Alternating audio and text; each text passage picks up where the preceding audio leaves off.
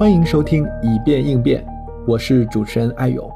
这是一档关注企业在变革环境中创新、转型、迭代、进化的播客节目。我们的嘉宾来自不同领域，有的是在一线运营的企业家和经理人，也有作为第三方的咨询顾问和专家学者。他们将为我们持续分享有关商业模式、战略规划、流程体系、人才组织等领域的变革案例与独到见解。帮助我们更好的应对不断变化的未知世界。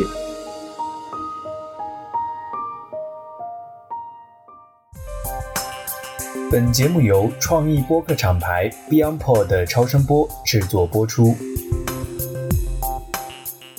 各位以变应变的听友，大家好。那我个人想录这期节目很久了哈。我自己呢，最早是通过 Type Coach 这款产品深入接触到 MBTI 这个测评的。那么这两年也和大家一样，看到 MBTI 以肉眼可见的速度火遍全网。除了大家熟知的谷爱凌接受采访时说到自己的类型，甚至我还在小宇宙听到有一档播客做了一系列叫做“假如红楼梦中的人物来测 MBTI” 这样的一系列的播客节目，实在是太牛了哈。我自己呢，创业其实已经有好几年了。那在这个过程中呢，我越来越意识到，对于管理者，相较于我们讲的 management，就是我们说的管理手段，leadership。就领导力其实是更加重要的能力维度。事实上，领导力并不基于职位，也并不源于权威，更多的还是来自于你能否设身处地，能否同理共情，有没有更高维度的担当与谋断。很多时候，在组织里，一件事情做不成，一个项目它推不动，其实并不是事情或者项目本身的问题，所有的归因到最后，其实往往都是人的问题。那着眼于 MBTI 的应用。Type Coach 呢，它给我最大的启发就是如何更好的认知自我，有意识的去锻炼不那么熟悉、不那么习惯，或者说不那么擅长的视角和维度，让自己能够，我们套用足球运动员的比喻，能够更好的左右开弓，没有逆足，尽可能的摆脱单一框架的局限。那另一方面的价值呢，就是在于你如何去识别一个人的天生的类型。或者说节目里朱老师说的出场设置啊，从而能够更好的理解对方的思维模式，从而能够尽可能的去做到换位思考。最重要的，我觉得还是在于作为一个团队，如何有意识的通过搭配组合，从而让所有人真的能够去协作补位，相得益彰，让每个人在自己更舒服的角色中各司其职，各尽其责，最终实现超越局部的整体的这样的一个效能。那我想，这个恐怕就是 MBTI 能够超越星座、超越九型人格，不仅仅是作为一种社交谈资吧，而是能够正儿八经的走入职场、走进组织，最终成为企业发展员工领导力、进行团队建设啊这样的一个非常重要的原因。那在当下这样的一个充满不确定性的这个时代背景下哈，我觉得通过 MBTI、通过 Type Coach，我们能够更好的认知自我、识别他人，我相信也会帮助我们。减少焦虑啊，能够以更加平和和积极的态度，以变应变，不断成长。好了，话不多说，下面呢就请大家一起进入我们最新的这期节目吧。那听完这期节目后，如果有对 Type Coach 这款产品及课程感兴趣的创始人、高管或者 HR 负责人，可以在评论区和我们互动，或者添加微信小助理 BeyondPod 二零二一跟我们直接联系。OK，Let's go。各位听友，大家好，欢迎来到最新一期的以变应变。那这期节目呢，其实我们要聊当下在年轻人当中非常火的一个话题哈，就是关于 MBTI 这样的一个测评。那这个测评它为什么会这么火？尤其是它可能怎么跟我们的组织变革会有关系呢？我觉得这个是我们今天的一个非常有意思的切入口。那在节目开始之前呢，我们先请我们今天的两位重要的嘉宾给我们做一个简单的自我介绍。他们分别是何德的合伙人 Olive 老师和 Type Coach 的中文认证顾问朱来法老师。两位跟我们听友打个简单的招呼吧。大家好，我是和德国际的肖叶，呃，很高兴这是我第二次来到我们播客以变应变这样一个节目。那我其实，在和德呃工作了二十多年的时间呢，一直聚焦在游戏化学习这样的一个领域里面。当然，讲怎么样去应变求变这个话题，也是我们游戏化主要支撑的一个方向。所以很高兴今天有这样的机会和各位进一步的探讨个性差异、偏好这些，怎么样让我们去应对这样一个多变的时代。大家好，我叫朱来法，那个也感谢艾荣的邀请。我的话呢，在这个 MBTI Type Coach 啊，我是 Type Coach 的呃认证讲师。但是在 MBTI 这个领域里边，我从一二年到现在已经基本上有十多年的一个经验了，所以我就非常感谢有这样一个机会，可以给大家做一些分享啊，把我在这个这么多年里边的认识，以及和怎么样 MBTI 和 Type Coach 之间有的关联等等等等。期待着今天的话呢，我们有更多的分享和交流和共创。谢谢朱老师，原来是企业出身哈，然后在外资企业有很多年的这样的一个从业的经验，也有非常丰富的这个跨大洲的这个管理经验。然后现在在专职的做这样的一个咨询的顾问，所以我也非常高兴能够邀请到他来到我们的节目。好，那那个我们直接进入正题啊。我觉得就是 MBTI，其实我觉得对二位老师来讲，是不是感觉我不知道你们最早接触是什么时候？我相信都应该是非常早的哈。然后我想你们的观察，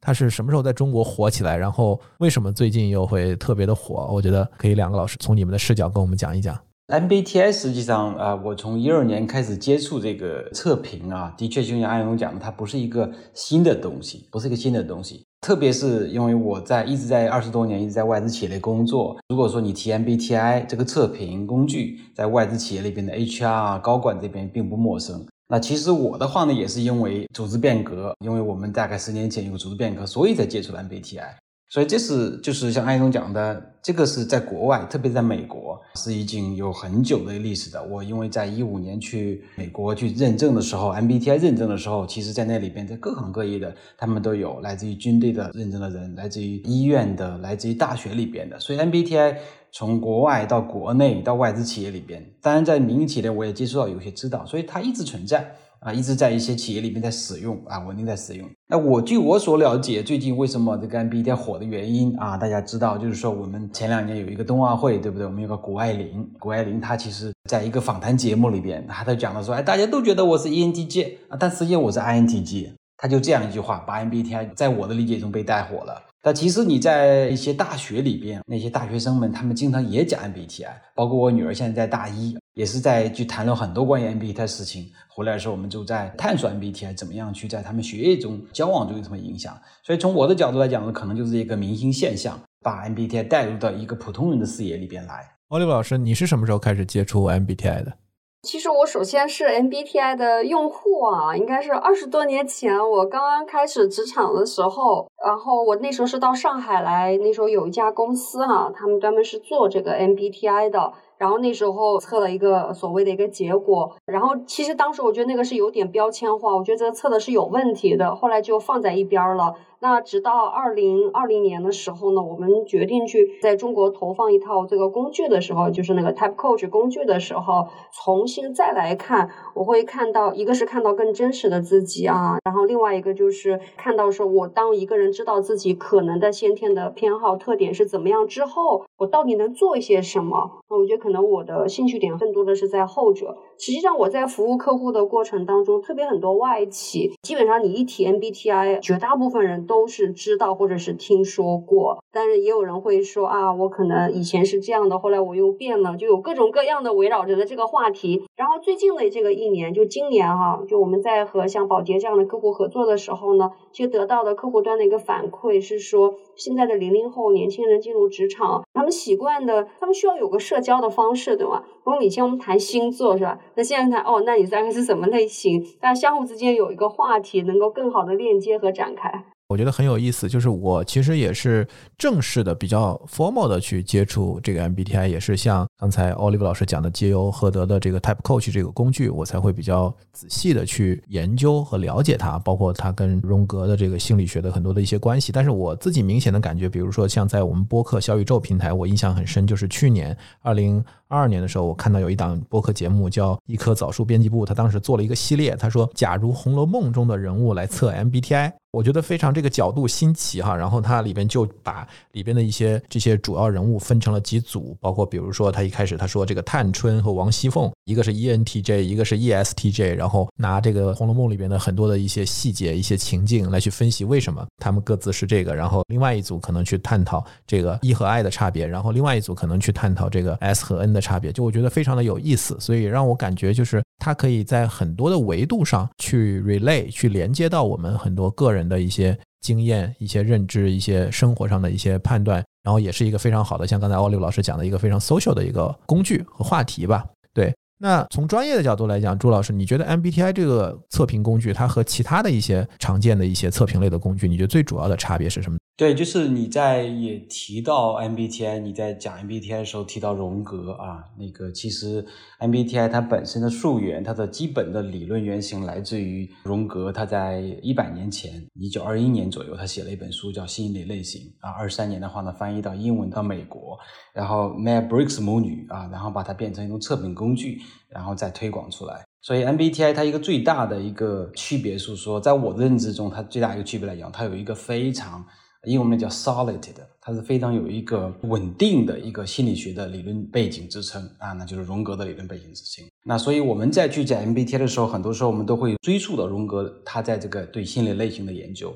荣格他在说他的心理类型的时候，他一直在这样说，就是说有人的时候我们就有心理学，对吧？那荣格他在讲的部分在哪呢？他说，其实他在做的这个叫客观心理学。所以，当我们看到一个人 MBTI 的时候，我们很多时候说他的出厂设置。所以说，我们是说它是一个客观的一个心理的结构问题，这是第一个很大的区别。如果说你看到很多测评工具的时候，它有个百分比啊，比如说你是 E 和 I 啊，那我觉得我是百分之多少是 E，百分之多少是 I。但其实上本质上来讲，说这和 MBTI 要讲的一个原因，它是有区别的。就是 MBTI 在讲说它叫什么呢？它叫二分法的。也就是说，它原则来讲是说，你要么属于 E，要么属于 I 的。比如说，我们从一个外倾和内倾的维度来看这个问题。所以，你哪怕是百分之五十一的 E，或者百分之五十一的 I，你就是有一个固定的一个结果。但很多测评它不是这样的，它是一个总体的一个是说，哎，百分比的概念。在 MBTI 里边，我们花了很多时间精力帮助一个客户做所谓的自我认知。最重要是我们能够确定它是个字母是一个什么样的确定类型。你到底你的出厂设置从一个客观的理论的体系来讲，说你是属于哪个类型，这第一点比较大的区别。所以它是我们叫二分法的，要么左要么右，它不是一个百分比的概念。这第一个部分的区别。还有一个很重要的区别，也是可能在普遍大众中会觉得它是比较被困惑的部分。实际上，MBTI 它测的并不是你的行为模式。很多时候，比如说我们知道了 DISC，我们很多的测评工具，它是在看你行为层面的一个状况，对吧？MBTI 实际上它不是测你的心理的呃行为模式，它其实在讲的一个叫心理偏好啊，就像我们一个人生下来是左撇子右撇子一样，你心理上天生的偏好是不同。所以偏好呢，我们通常会讲说，大家常所知道的一个叫冰山模型，MBTI。或者是说 Type Coach，它最重要是找到你冰山下边的那个核心。在英文里边，在 MBTI 有一句话，我觉得非常好的部分，跟大家分享一下。他讲到 MBTI 是 Source of the Behavior，所以它是行为背后的一个源泉原因。所以这就是在我认知里边两个比较大的 MBTI 和其他测评工具的区别。那第一个，它有非常深厚的客观心理学的背景，来自于荣格的理论体系。然后它同时是排他法的，而不是百分比的方法。另外一个，他看的不是你行为层面的能力层面的一个区分，它原原本本的是你我们通常我们客户送的一句话叫天生偏好，是一种我们的出厂设置的一个区分，而不是行为层面区分。刚才其实朱老师讲了一下跟其他不同类型的测试的差别哈。那 Oliver 从你的角度来讲，像 MBTI 这样的一个测试，从我们个人对于我们个人来讲，它为什么能够去，或者说它如何帮助我们去提升我们自我的认知或者我们个人的这个发展呢？我想先说明一个事实的情况，就是很多人他去测这个 MBTI 的时候，当然他用的可能是免费的一些测评啊，或者说他用的 MBTI 是用量表的那种形式啊，问卷儿这种形式来去做。所以很多时候，如果你没有专业顾问的来去做一定的辅导陪伴，你就纯粹靠问卷去做出来的这个结果，很有可能并不是你真正的先天的偏好。那这样一来的话，你有可能在一个错误的。标签暗示之下，就很难活出真正的一个自我。这个我想先做一个说明哈。如果你知道你自己是某一种这个偏好，当然后天你肯定会有一个 develop 的一个过程。Oliver，刚才你讲到，就是你其实刚毕业的时候就做过这个 MBTI 的测试啊，但是你自己感觉这个不准。那现在回过了这么多年来，回头来看，你是我们个人变了吗？还是当时测的不准？或者怎么才能够有这种更准确的这种测试结果？对，谢谢您的问题啊，因为我经常听到在企业里面听到人跟我说啊，他说我五年前是这样的一个偏好类型，现在我变了啊，我现在是什么什么的了。然后我就会就心里暗自就是一乐吧，就是因为这样的体验我也是有过。那为什么会有这个差异啊？因为其实当时我也是一家非常专业的公司，他给我发了一套问卷，他让我去做的。那我其实，在做的时候呢，其实是有自己的偏好的，就是我想成为那样的，所以我在回答问题的时候呢，会下意识的去选我想要的那个选项。但是我自我照镜子的这个过程肯定是有偏差的。所以，就我今天我通过 Type Coach 所得出来的我自己的偏好，和我二十年前做的这个偏好里面四个字母里面有两个字母是完全不一样的。而这个偏差它带来给我的影响，就是说我以为我是那样，其实我不是。那么我再去做一些事情的时候，其实自己是有额外的挑战在那儿的。这个我很有感觉啊，就是我记得我之前还做过 PDP 嘛。就是 PDP 的测试，就是可能有好多人可能也做过，就是这个几种动物是吧？老虎啊，孔雀呀，然后魏熊啊，嗯，猫头鹰，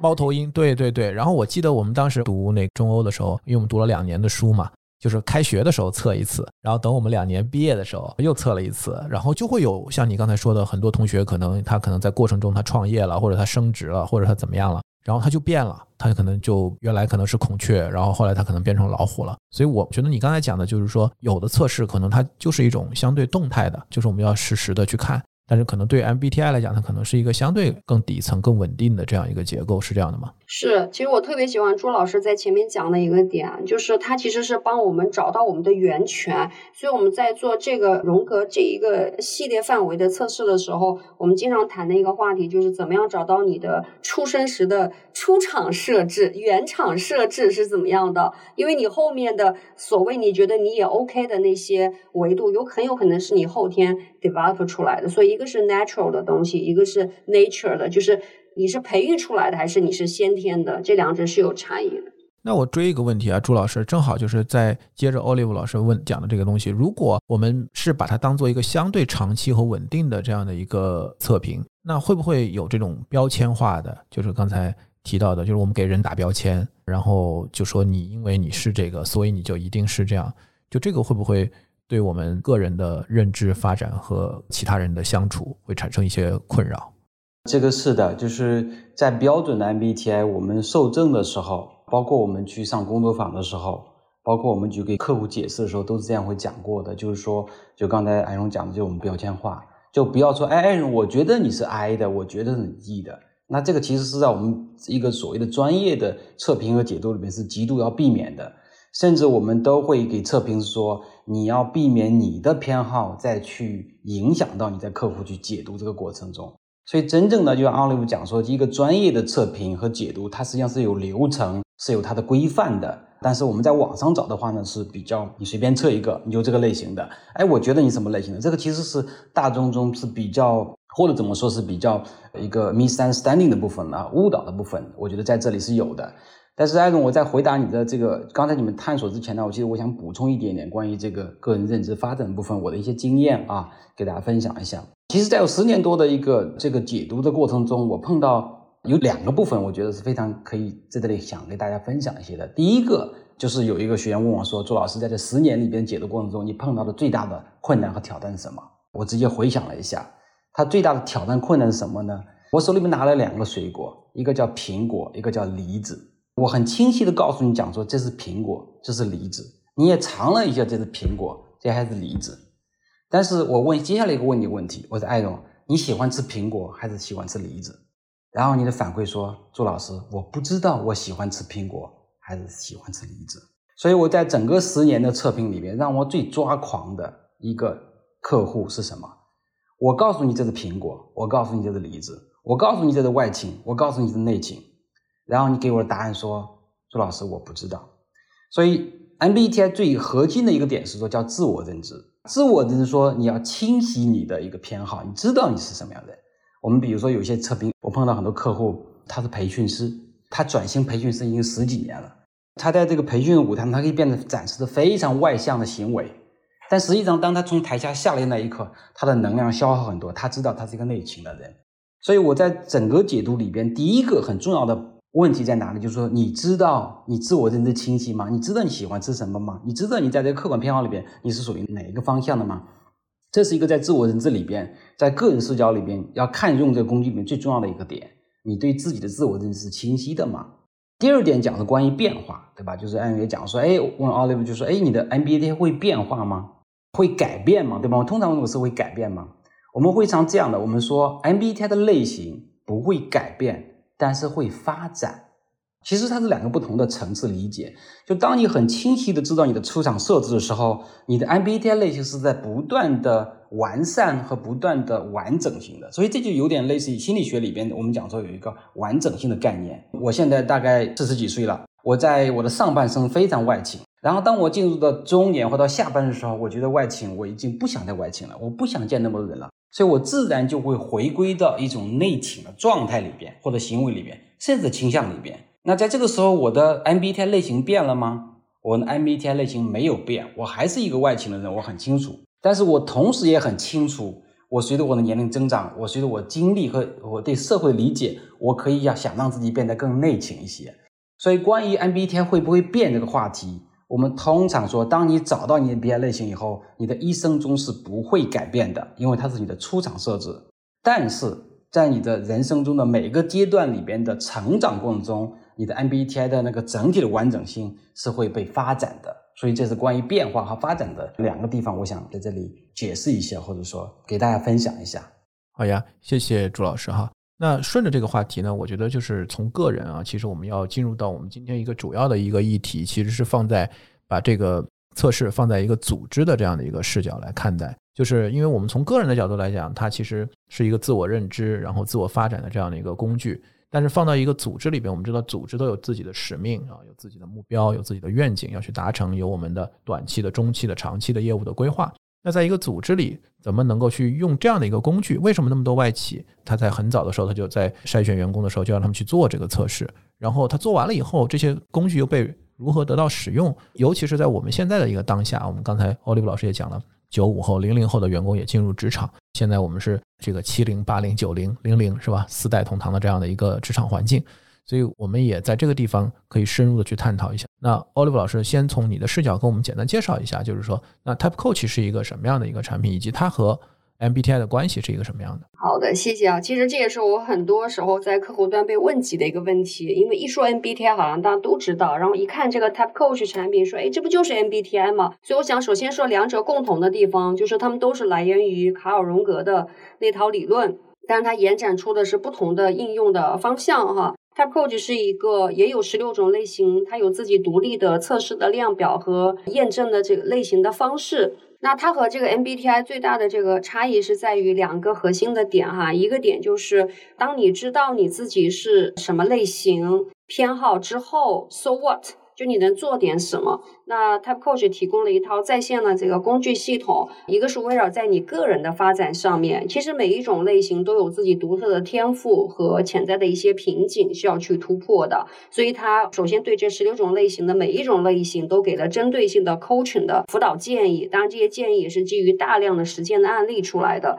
然后它的第二个应用的方向呢，就是在一个组织里面，其实是缺不了人和人之间的一个互动、协同、沟通。那你到底怎么来去沟通协同，效果会更好呢？当然，这个一方面是取决于沟通一方的自我觉察，一方面是你对对方的这个觉察，然后你怎么样去调试自己，来去使你的信息能够更好的让对方听进去，是吧？从而达到一个更好影响他人的一个效果吧。所以这个是两者之间的一个差异啊。然后它呢，就是也有就是同根源的地方啊，但应用方向不一样。嗯，朱老师，你自己因为是两边都是认证的讲师哈，所以你怎么看这个问题？尤其是我觉得在组织里面，我们怎么去应用这个 Type Coach？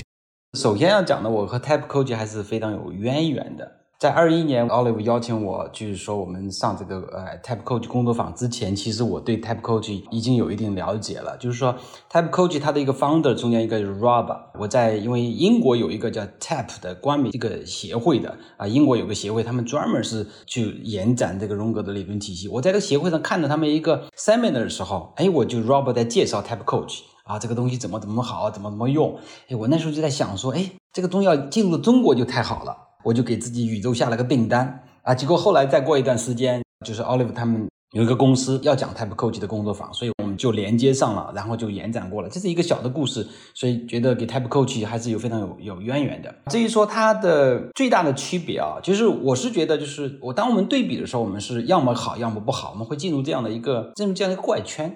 但从我的角度来讲，Type Coach 包括后来我们在做可能案例分享的时候也会讲到，就是说，其实我是把它组合一块使用的。在我这么多年的后边，在客户里面，当有 Type Coach 以后。其实 MBTI 和 Type Coach 它最大的区别在哪里呢？就是 MBTI 本多的它的测试的方法更偏重一个本质，我们讲叫学院派，他主要是花了很多时间精力在学院派，通过一个问卷，通过一种工作坊的方式，让你对自己有认知了解。当然，他也有一些后边的课程，但是最核心的课程是通过一个理论，通过一个讲解，让你了解你自己，这是一个很重要的。我这么多年做的也比较多的部分。但 Type Coach 恰恰不谈理论。Type Coach 最大的方法是说，它最核心的课程叫识别和影响力。Type Coach 用一种很简单的方法告诉你如何识别他们的性格类型，在识别性格类型的情况下，你如何更好的去影响一个人。那我们讲对一个组织来讲说，对吗？你重要的是说你一个团队合作啊，你合作效率。那你识别出来，快速识别出了你的合作伙伴、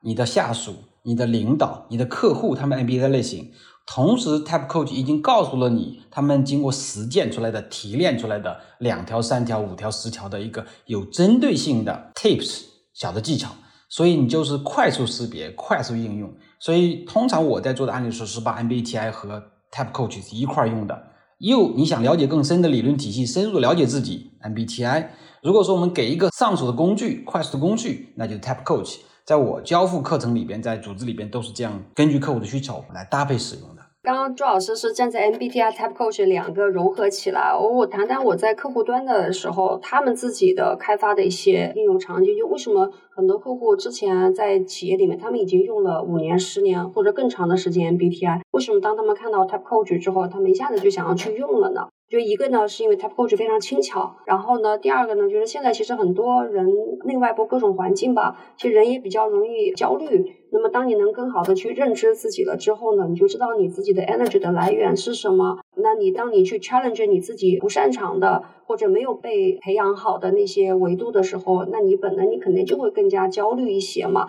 所以就是更好的认知，自我认知可以让你去应对这样一个多变的这样的一个内外部的一个环境，就是从个人的这个层面上来讲。那从这个团队层面上来讲，现在就有很多的变化在发生。那你在推动变化或者融入变化的过程当中，其实免不了是要跟别人去打交道的。那你去沟通也好，推动也好，或者你是属于被影响、被改变的人也好，那你怎么去更好的去表达你自己呢？其实也是，就是说他构建什么说，你知道彼此的这种先天的偏好啊等等。那这个沟通虽然还是很难，但是会相对会好一些。所以这是在很多组织推动变革的时候，他也会把 Type Coach 作为一个辅助性的工具，把它揉进来。那从组织层面上，还有一件事情呢，也是非常有价值的，就是当一个组织知道整个公司的或者核心班子成员在十六种类型的这个分布之后，结合组织在阶段性的一些战略的选择，比如说我们要在做创新啊、做转型啊、做变革呀。等等，那你在这种形态之下，如果你某一些类型的人目前是比较多的话，占比比较多的话，不是说要怎么样，但是作为组织的高层，当你有这样一个上帝视角了之后，你就知道你可能的障碍是在哪里。比如说，有的人他就是非常中规中矩型的，他先天的做这种是特别来劲的，那你现在有一个很大的跳跃，那肯定你潜在的这个障碍阻力就会比较大。那你怎么样去能够前置一些沟通，能够让他们降低。他们的这种焦虑啊，然后他们更好的、敏捷的去跟进进来啊，所以 Type Coach 其实它这个工具在应用层面上贴合了很多组织方的业务场景。我觉得这个话题就是我最感兴趣的话题了哈。然后两位老师其实都有非常丰富的帮组织内部去应用 Type Coach 去落地这件事情的一些经验，所以我想了解一下都是什么样的企业，然后他们具体的在一些什么样的场景里面。再去如何使用这个 Type Coach，我想朱老师还有刘老师能给我分享一些更有意思的 case 吗？我觉得这个可能会让我们的听友感觉更具象一些。对我的客户里边偏外资企业比较多一些，外资企业里边，比如说我在组织里边，我第一次接触 BTI 就是因为我们有一个亚太区的 CEO，然后的话呢，但是我们下面有财务、HR 或者别的 function 的 head，那我们是这是传统的做法，但是总部那边，美国总部那边做了一个把我们的 CEO 撤掉，然后我们 function 对 function 汇报给 global，就是飞到美国。这样你会发现，说原来在中国只有一个人的头的，现在是每一个 function 要给美国去沟通。所以我碰到的比较多的就是沟通、认知自己和沟通方式上，所以特别的跨文化沟通，在文化加了文化这个维度以后，当然我们说这个性格是文化下边的东西。所以这个时候，其实我们就增加了很多障碍。就是说，我在外资企业里面，很多地方用在，比如说我刚才讲的是我们的 CEO，然后下来，然后每个部门 function，每个部门向美国汇报这这种方式。那我有的客户的话呢，比如说旧的 CEO 要退休了，然后新的 CEO 要上任了。新的 CEO 的话是又从下边带上来的，那所以他就原来是大家是同事的关系，现在又变成了他是领导的关系。那这个时候我会给他们做这样的一个工作坊，让他们加深自己的彼此连接，就是在那个 C level 那个 C level 他们的组织，因为在 C level 里边，其实他们合作信任很重要的，信任是很重要的基础。那信任很多基础是说你认识你自己是一个什么样的人，从本质上可以打开信任这一关。所以我们用 MBTI 自我了解，加强整个团队的信任。其实我把 MBTI，我刚才。在随着安勇在问的问题，我在讲说，其实，在组织里边只有三个层次，对我来讲说细分来讲，一个就是这个组织的，我们叫他的 header，他的 founder，他是这个人的一对一的，我做这样的一个解读，让他更深入了解自己。我等一会儿会讲个例子。那第二的话呢，就是说一个团队，一个团队里边他是如何使用 MBTI 来去解决问题的。然后第三个的话呢，就是一个组织，我们叫 inventory 啊，盘点他人才的部分。这三个层次就是个人，然后一个团队，还有一个组织。我有几个例子是，其实一个的话呢，就是一个 founder，他原来有个小团队做了十几年了，但他基本上是不去打理的公司，因为这个女性，然后有几个孩子，所以他更把时间放在家庭里边。然后的话呢，他的团队是自运行的，跟他的人都是十几年的人，业务也比较稳定。找我之前来讲说，他想去给一个大的公司、上市公司合作，所以他想把他的公司的话呢，就是能够从他的团队里面找到一个 leader，新的 leader。所以他找我的第一个问题是什么呢？朱老师，我这个我怎么样把我一个阳性的团队变成一个狼性的团队？朱老师，这个人跟我十几年了，人也挺好，但是我原来是老板，我罩着他们，他们生意拿得很好。但我现在想，我要现在去到一个大的平台上去发展的话，我这个公司交给谁呢？怎么样把它变更狼性一些呢？我的回答说，咱们先看到狼性人，先看他是个狼还是本质上是个狼还是个羊，你就可以从 MBTI 上的一个本质来去看这个问题。所以这是在组织层面，我们做了一个我们叫 MBTI 性格类型盘点。啊，他组织里边整个人的情况，这是一个层面。然后在他的高管的团队、核心团队，包括他自己，我给他自己做了一个 MBTI 解读。这个企业主很了不起，然后人也很嗯侠义啊，也生意做得很好。难道他最大的一个在做 MBTI、MBTI 之外，他的最大的变化是什么呢？就是说，我们知道 MBTI 有第三个维度，我们叫是你思考型的还是情感型的？关于在做决策的方式，因为你要如果做一个企业主，对吧？做一个 leader，通常你表现出来的行为。你表现出来都是做决定、做逻辑、做挑战，所以是 T 的风格或者思考的风格。但恰恰这个 founder 他在他的是更加逻辑驱动、利益驱动还是情感驱动部分是迷惑的，因为他实际上在企业里边他使用的更多是 T 的思考的部分、行为的部分。但是通过我给他一对一很深入的分析，他发现自己其实不是一个 T 思考型的人，而是一个情感型的人。也就是说，为什么这么多人跟了他十几年，他愿意把利益给到他的下属，是因为实际上他是很注重团队的关系的。但是一个公司要生存，所以他很多时候展现出来是他并不擅长的 T 的部分的时候，实际上我们通常在标准的语言里面叫做耗能，就是很耗能、很累、很用力，所以它就导致说，当我从这个企业里面回来，回到家里面的时候，通过什么来去解决问题呢？通过唱歌、通过喝酒来去缓解自己情绪的一些压力。所以他是通另外一个方式来，我用了更多的我的 T，所以我思考，所以我回过来我回补，所以我给他更深入解读的时候，发现说啊，原来你是一个情感性的人，你更关心你的团队的一个关系，关系很重要啊，利益是放在后边的。所以通过这样的认知，他慢慢在调节自己的情绪的部分啊，慢慢到企业里边，他就这样说，我是一个情感性的人呢，我批评你们，其实你们也不开心，我也不开心，因为我不愿意批评你们。他就后来在他团队里面找了一个替思考型的，说我把这个批评人的工作交给我的另一个下属，我只要跟你们搞好关系就可以了啊。其实这是一个自我认知、深入认知自己的一个很大的行为变化。这个部分其实后来他最大的变化，他原来是可能是有酒精上瘾的，他实际后来就通过这个情绪变化，就是还没有酒精上瘾了啊。这是其实一个很大的，我觉得在企业主的部分，他加深自我认知，看到团队的人他有不同的资源来使用的时候，来怎么来调节的团队资源。然后一个很重要的例子，在我来看，刚才朱老师他分享的这个例子，也让我想到一些我在客户端的一些有意思的实践哈。我跟大家分享一个，就是我们在今年跟宝洁的团队去配合的时候哈，他们引入这个 Type Coach。那它引入这个场景也非常有意思哈。大家知道很多外企啊，包括像宝洁这样的公司，都会用一个经典的领导力里面的方法论，叫情境式领导力。那它呢是做这个组合的时候呢，是把 Type Coach 放在情境式领导力之前。它那个目的是什么呢？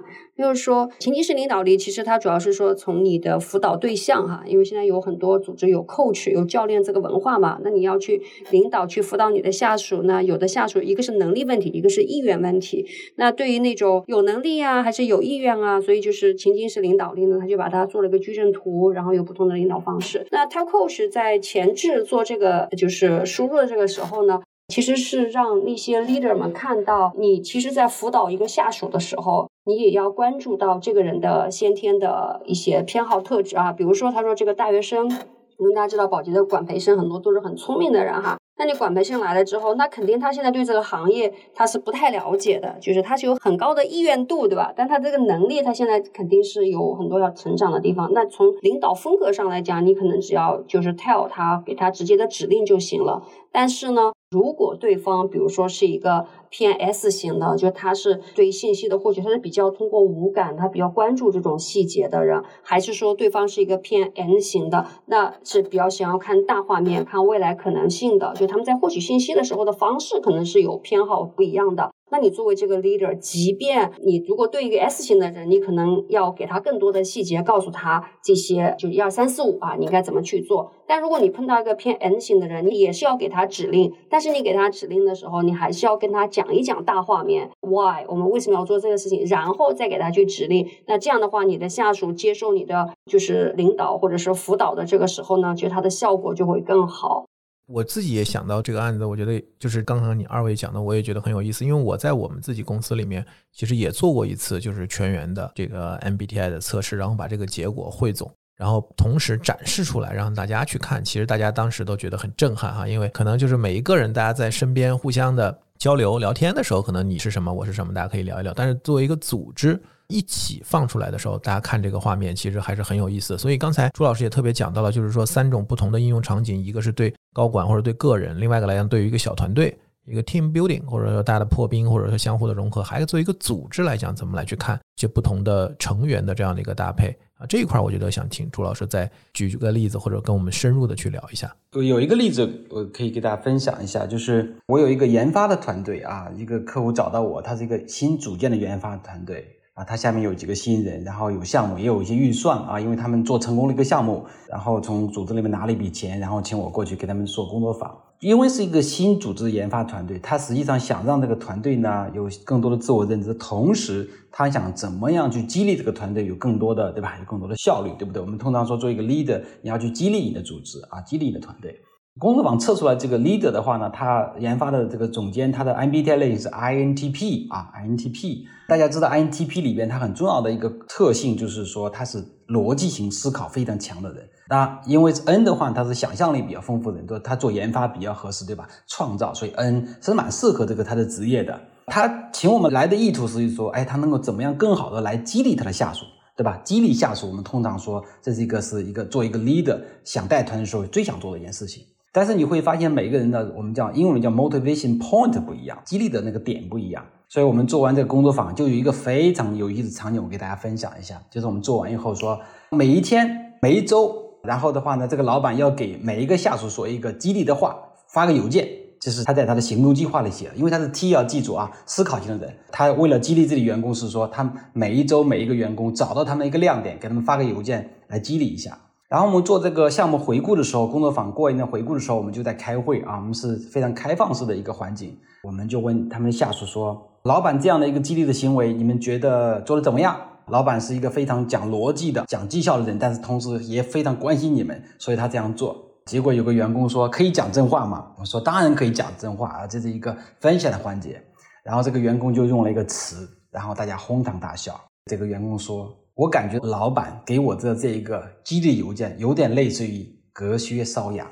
也就是说，天生是一个 T 的人，他本质上是其实对于一个所谓的激励的人，实际上他本身上其实他并不擅长，对吧？他有这个意图去学，但是的话呢，就是这个意图是员工是可以，我们用的叫 get 到的，是可以理解到的。但在做的过程中，因为是他不擅长的，所以他在做的过程中呢，就有点怎么样，有点不是走形。所以换句话是怎么说？其实一切一切的根源是说是相互理解。我很努力了，我还在去激励你们。我很不擅长，你们都想听我的鼓励，但其实我不擅长，但我还是去做。所以说，在组织里边，就是说，我们说一个什么样的一个领导，他具有最大的魅力，真实的展示你自己。所以，那你怎么样才能真实展示你自己？MBTI 是个非常好的工具，让彼此知道说，哦，原来你在真实的展示你自己。所以，那种真诚，那种展示自己的优势，同时知道自己在哪个地方需要提升的，我们叫盲区。我们都不说弱点，我们只说盲区，或者我们叫 stretch area，那种要延展区是很重要值的。MBTI 或者 Type Code，它给了一个非常非常好的。工具去可以让人们之间可以打开自己，去发挥这个团队里面的优势。通常我们叫一加一大于二的一个效果。同时，我们相互尊重，我们需要提升的领域可以去补位，对吧？我们讲的很多补位，讲的很多一加一大于二的情况。所以这个例子，哎，我还是很非常想给大家分享的。我记得就是 Olive 老师给我们上课，就是讲最早我们一开始讲的那个出场设置的话题的时候，他就说这个很像这个人，他是一个左撇子还是右撇子？对吧？就是说，他是一个相对 nature 的一个东西。但是呢，我如果把它套用到职场或者说事业端，我想打个比方，因为我自己是球迷哈，就比如他是一个足球运动员或者篮球运动员，他是左撇子、右撇子，他是有一个主力的呃这样的一个脚。但是足球运动员如果他会有意识的他去训练自己的另外一只脚，这样他可以左右开弓，我们叫就没有逆足，就是说相对来讲他都可以。这样的话，对防守队员来讲呢，他就非常困难。然后对这个球员来讲，他自己有很多的选择，在不同的这样的一个情境里面，他有很多的技术动作。更多的这种选择性，他可能是个更优秀的球员，他的球商啊，他的水平会更高，会上一个台阶。就是说，我们作为一个个体来讲，就到底是 be myself 是吧？就是 true me，就是我自己的这个真我哈，就是真正的我，还是说我可以去有意识的去，就是像刚才一个球员一样去训练自己的这样的一个没有那么擅长、没有那么熟悉、没有那么呃适应的这样的一个另一面呢？这个我想听一下 Olive 老师和朱老师两位的看法。其实这个恰恰就是 Type Coach 这个工具的魅力所在了。就是说，如果比如说你知道你自己可能是偏内倾的，但你还是要在职场上，我不能说因为我是偏内倾的，对吧？所以不好意思，我这个我可能就是比较被动，我可能就不太爱发言，是吧？或者我觉得就人很多的时候，我都不知道从何说起，是吧？那 Type Coach 它会给到你非常具体的建议，比如说你在开会的时候，你如果是偏内倾的，你尽量早一点发言，因为你说的越早呢，你打开了话匣子之后，你后面说话就会相对会容易一些。还有他，比如说你如果去参加，如果你做到一定层级，到外面你要代表公司，你要去参加一定的活动，那么在这个活动的时候，其实内勤的人是。我不能说是害怕吧，但他们是就是比较怵的。那怎么办呢？那 Type Coach 的在工具里面，他会告诉你说，哎，也许你可以先提前准备两三个你自己感兴趣的话题。这样的话，你在交流的时候，你可以首先抛出你自己的话题。这样的话，这个对话就可以往你自己比较感兴趣的方向。因为即便是一个内勤的人，当他跟谈到自己感兴趣的话题的时候，他还是能够很好的去表达的。我觉得这个特别好，朱老师你怎么看？对，我觉得其实 Olive 讲到了这个 Type Code 这个工具非常非常有魅力的部分，非常具体的指导。那我的话就从另外一个角度来回应这个问题啊，就是那个艾伦，就是说我喜欢贝尔宾里面的一句话，我经常也在分享，就是说没有一个完美的个体，但是有一个完美的团队。就是在一个团队里边，我们讲说我们在讲一个什么样的领导力啊？你是一个英雄的领导呢，还是一个老师领导呢，还是一个教练式的领导？我们在讲这个不同的领导力的方式也会提到。其实，在团队里边是这样子的，就是说，如果说你可能的这个团队里边使用这个每一个人的天赋去合作的话，这是最好的结果。换句话讲说，你不需要改变你自己，你只要去发挥自己天赋就可以了。但是碰巧这个团队的话呢，大家都是在用自己天赋的部分，这是第一个部分。第二的部分是说，你如果说在这个情况下，我们都是同样的，我们会发现这个团队里面在应对外部事情的时候，需要有一个人做出调整的时候。要有一个人会主动的做出调整，但是你会发现，当我们都知道彼此的性格类型的时候，当一个 A 做调整的时候，他会获得很多 B 的什么 appreciate 感激？为什么？是因为我在用我不擅长的方式来为了团队的结果去努力。所以说到底是尊重、认知和相互彼此的坦诚，这是很核心的。MBTI 只是个工具，让我们去认识到说，哦，原来我是在用我天赋的，我们是一加一大于二的，我们这个团队所向无敌，该外勤的时候有外勤人进去，该深度思考的时候内勤人在深度思考。如果说要创造的那个头脑风暴的 N 的人，就是因为我们做一个团队会面临着各个各个样的环境，就像艾隆提到在踢足球。踢足球，你有很多，在球是圆的，需要各种应对的情况下，你知道你团队自己偏好的时候，让那个偏好最强人去上战场去应对是最自然流动的。但是如果说外部环境去没有的话，另外人补位补的时候，大家都知道是他不擅长的部分，这就回到了一个很重要的一个点，说你看我为了这个团队，虽然我不擅长，但我还在努力，而这个部分确实能够带动整个团队的凝聚力很重要的一点。所以这是我想讲两两的，有很多很多的例子。比如说，我一个团队里边是一个偏逻辑型思考型的人，但是有一外边一个团队来挑战我们的时候，我不会让 T 的人去讲的，我会旁边我一个 S 的伙伴，我说，当外部有人去挑战我们的时候，你需要用关系的时候，一个 F 人去和那个客户打交道。如果说需要给客户去争论 argue 逻辑的时候，我就会让一个 T 的人去讲话。所以，当团队自然知道自己是个什么性格类型的人，当这个环境需要对应的性格类型的时候，他们会自然补位。就是大家知道，就是说，哎呦，你你在踢足球，或者我喜欢打篮球，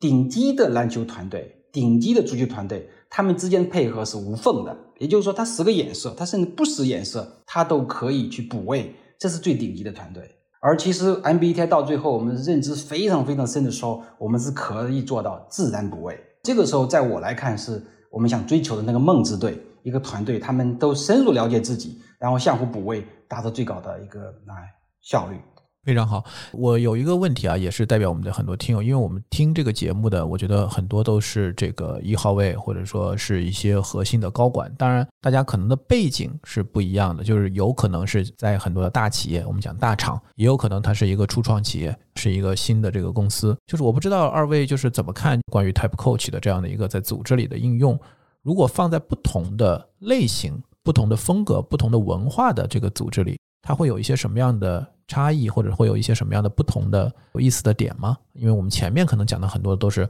外企大品牌啊，或者大的这种五百强，因为可能他们会更成熟一些，在整个的人才的体系啊，包括去应用这些测评。我要不分享一个我实际应用的一个例子啊，是一个小的一个企业里面，就是其实他们是最近是招募了一位业务的高管来接盘他们整个中国的生意哈。那那个伙伴呢是七月份加入的，加入之后呢，其实公司里面是有几位跟他核心配合的人，那这些人其实在公司都是干了短的有三年，长的都有六七年了，但他只有两个月的时间。然后公司其实是因为是七月份加入，相当于是对下半年还有很多的期待在那块儿，所以他要尽快的跟现有的老人，这些老人就是给他产业级的这些老人，也要快速的去磨合协同。然后呢，他找到我这块的时候，因为他希望我能够成为他的一个教练辅导吧，然后我就看了他的这个类型偏好呢，其实是 ENTJ 的。然后他团队里面的人呢，其实有相当多的都是 S 型的，然后也有 F 的等等，所以我就给到他们两方面都给了一些建议。比如说，我对这个就是新加盟的这个业务高管呢，就跟他说，就是其中他其中有一个人，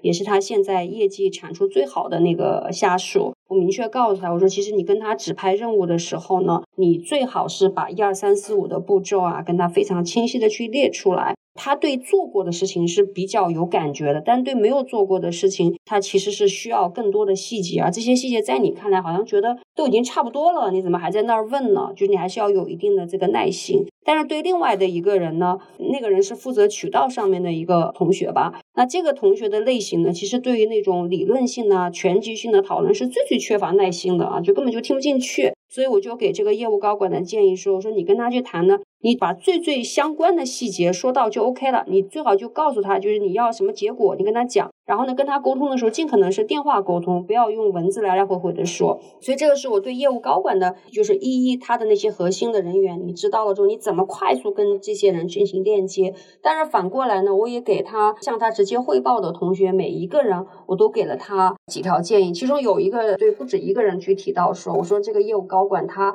的风格是非常直截了当的，非常直率的，所以有时候可能让你会感觉好像他在针对你。但它其实还不是针对你啊。所以就是如果你有这样的这个感受的话呢，这个是因为很可能是你们先天的偏好里面是有很重要的一趴在这个里面。所以我请你们就是在跟他配合或者是磨合期的这个时候呢，不要太快的去贴标签，感觉他好像是不关注你们啊，他就是比较 rude 呀，他就是只想搞结果呀，就是还真不是。所以我就是给他的下属每一个人也是做了一些针对性的建议，所以这个对他们帮助是挺大的。我想问的就是这个组织它大概是个什么规模、什么阶段的一个组织啊？这个组织其实是有蛮多年的一个，就是在市场上是有蛮长的一个时间了，也有十多年了吧。目前在这个组织二次创业的这么一个转型的一个过程当中，因为他们业务策略也发生很多变化，人员大概在二三十位这个样子。所以它并不是一个传统的我们讲的那些外企啊或者特别大的企业，而是在一个类似于二次创业或者说在重新再去 build 这个业务的一个情境里面。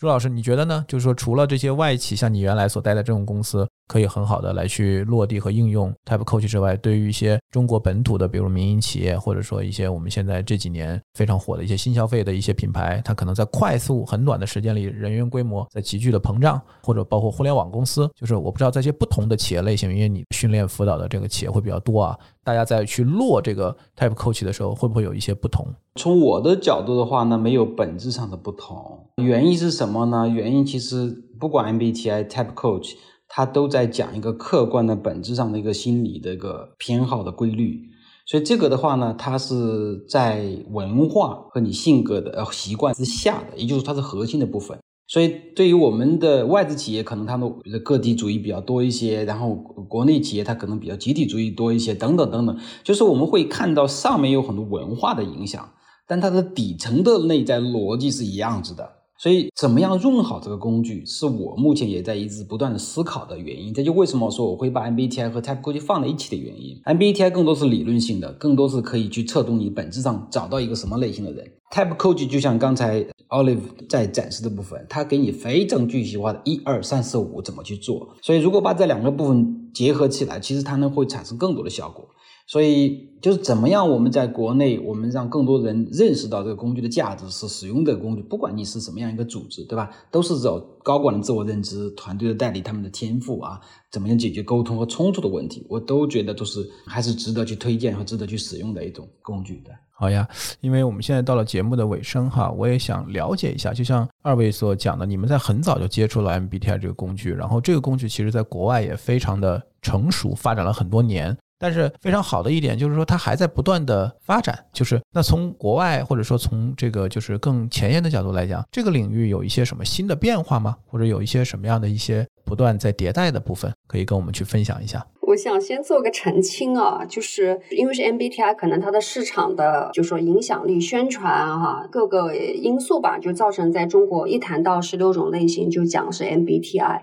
但实际上，刚开始我们交流的时候，朱老师是提到那个源头啊，就那卡尔荣格一百年前写的这本心理类型的书。然后在英国，其实专门有一个叫 Type Association 的这样的一个协会。所以实际上，基于荣格的这套方法论呢，是衍生出来很多不同的应用方向的一些理论或者是工具吧，就是长在这个生态里面的。而 MBTI 只是其中的一个。那我也看到现在很多的问卷啊，我们一开始讲的就什么二十八道题的。然后呃几百道题的，就是这种不同的这样的一些测评。那这个对于我们大家怎么来去看待？包括大家现在看到还有一些翻译啊，它是什么总经理人格是吧？是建筑师人格，就是这些。我不知道从你们专业的角度来讲，你们怎么看？现在牧场市面上大家比较容易接触到的一些入口，或者说大家所看到的一些跟这个相关的一些信息。本身呢，就是奥利弗刚才讲的英国这个类型协会啊，我也经常关注他们发一些东西，在参加，定期参加。所以这个领域的话呢，就是它的 root，它的核心还在那里，就是荣格的一百年前，他对这个叫客观心理学的这个一个阐述，就是本质上它这个核心还在这里。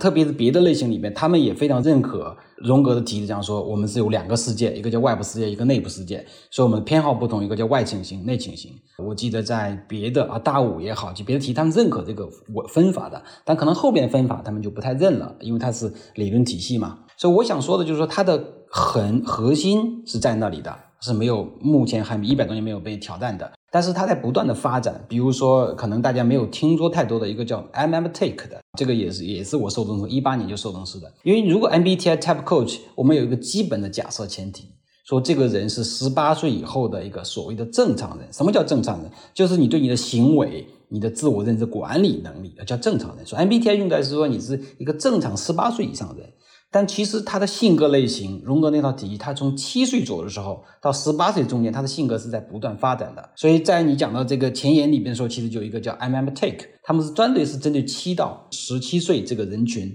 然后进行测评、进行解读的。那我也是这个受众师，所以我也去小学一年级。到初中生到高中生，我们都进学校里面给他去解读 MBTI，核心是一样子的，也是理荣格这种理论体系。所以在第一个发展，他们从一个成人到一个幼儿的发展，这是一个方向。另外一个方向的话呢，其实它在完整这个体系，怎么来解释呢？就是像 Type Coach 就是一种应用的延展。但实际上，我们你如果对 MBTI 了解很深的话呢，荣格他其实融入了很多我们的易经里面的知识，它所有都是阴阳平衡的。就当你学的 MBTI 以后，比如说艾荣，我们就会说到最后了，你说猜你的 MBTI 类型是什么？比如 INTJ，对吧？好吧，我就是 INTJ 的。但其实，其实一个人真正把自己活的一个完整性活出来的话呢，你都能够展示到十六种类型人的风格的一个所谓的行为层面的展示，这才叫活的完整性。所以在所谓的前沿里面，包括我自己也在延伸一些，因为我们讲说它这个心理类型。但是现在我们看都是一种行为，是一种能力。如何从一种偏好到能力这个中间的一个，我们英文叫 bridge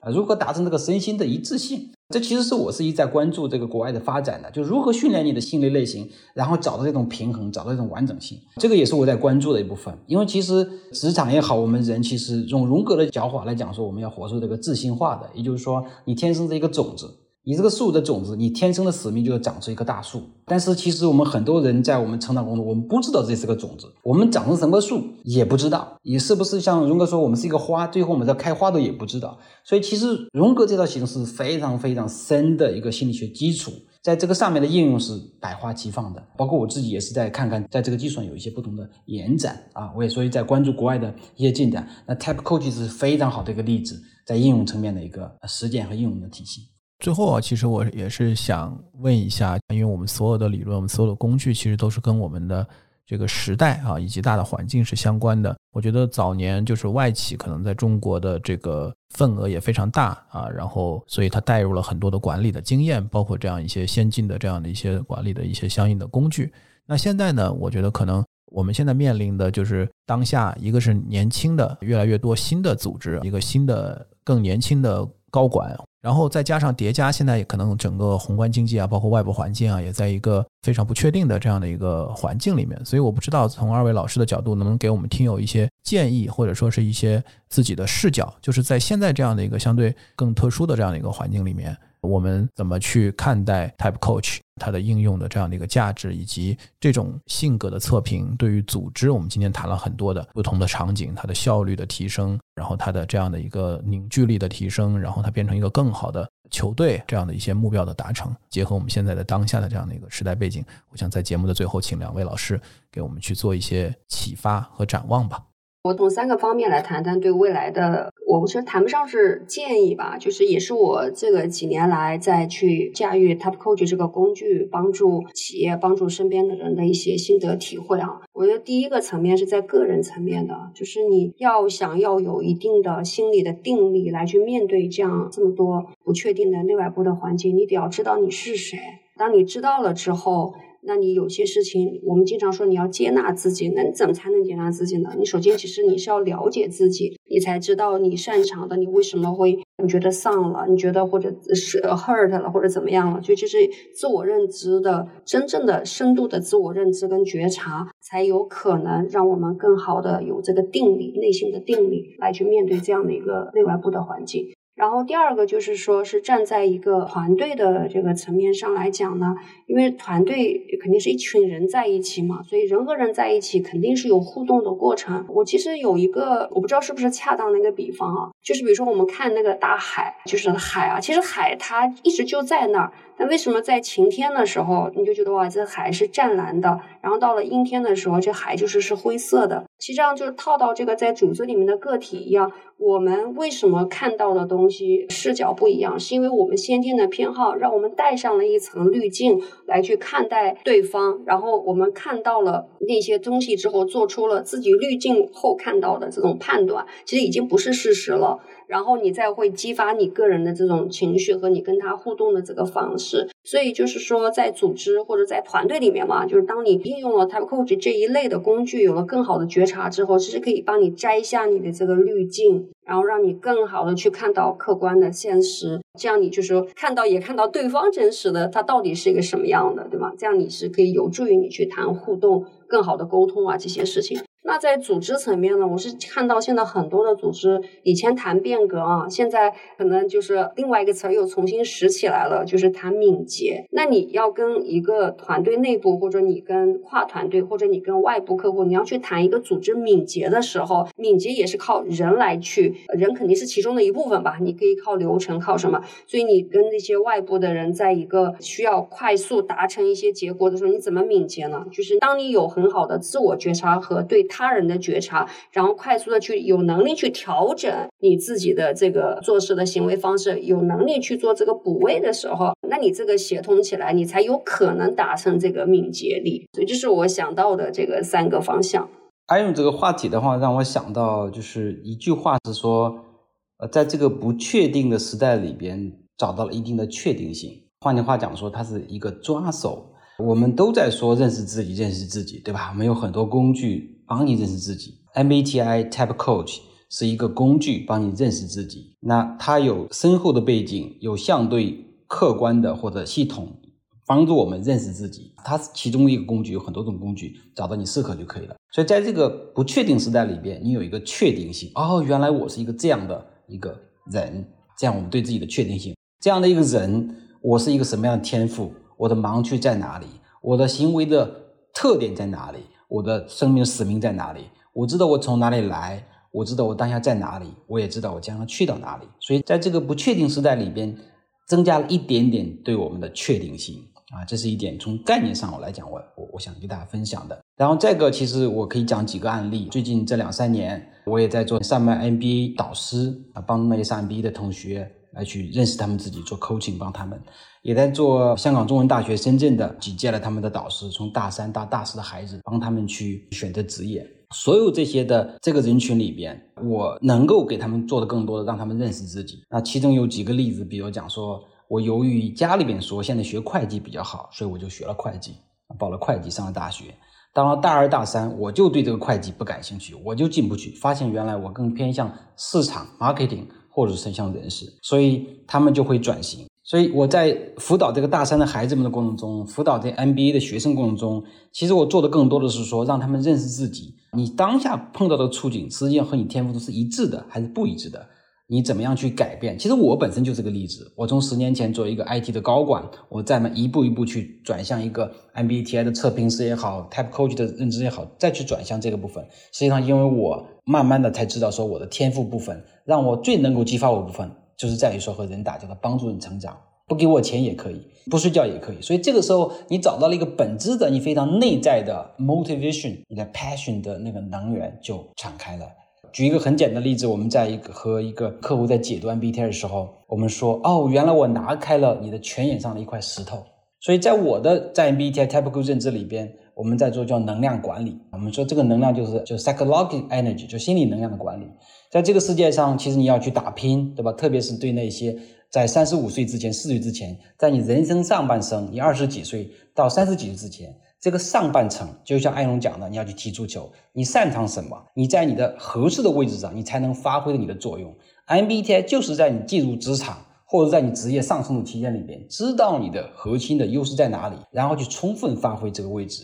所以你就很快速的找到一个这个社会上的地位，或者地你应该在这个位置上。所以这就是真的深入的自我认知，管理好自己的能量，去适当调整自己的风格。然后的话呢，在这个社会上，你有一个立足，你知道这认知，这其实是嗯在这个当下，我觉得也想是通过这个节目，我们想传递的一个声音是说，在这个不确定的时代里边，找到一点点的确定性。那非常感谢两位老师哈，我们从一个非常轻巧的角度，就是一个小的话题，这个话题可能在我们通常我们的听友或者我们普通人，他可能就是一个茶余饭后的一个谈资，个我们社交的一个连接点。但实际上呢，我们把它放在一个组织的视角，其实我们是可以看到，一个组织它还是 have things done by people，还是通过人、通过团队来一起去达成，不管是再高的这样的一个愿景与目标。所以用好这个就是。让我们更加的了解自己啊，了解他人，了解团队，了解我们的组织，能够从而把我们的整个的这个能效能够发挥到最大，然后在这样的一个不确定的环境里面，能够更好的去寻找确定性，能够帮助我们日拱一卒的往前走。我觉得我是希望今天听完我们节目的这个听友，能够从两位老师的分享里面啊获得非常多的启发。后续呢，如果大家对这个 MBTI 和 Type Coach 感兴趣的听友呢，也可以在评论里面给我们留言，然后的话呢，也可以跟我们私信互动。因为我觉得我们后面可能还会有很多的线下、线上的一些公开课也好，或者是一些这种测试也好，能够跟大家有更多的这样的一些讨论和连接。好，那今天呢就再次感谢二位老师的时间，我们希望后面我们还有机会 call back 大家一起来讨论更多有意思的在变革、在组织当中的话题。谢谢欧利弗老师，谢谢朱老师。好嘞，谢谢您，谢谢。好的，谢谢阿勇，谢谢大家。我们下次节目再见，拜拜。嗯，拜拜，拜拜。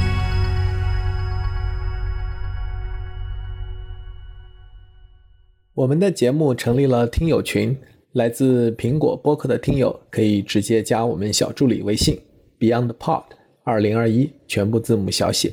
BeyondPod 二零二一。小宇宙听友可以去节目 Show Notes 或者评论区置顶留言，找到入群方式。欢迎在听友群里与我们互动交流。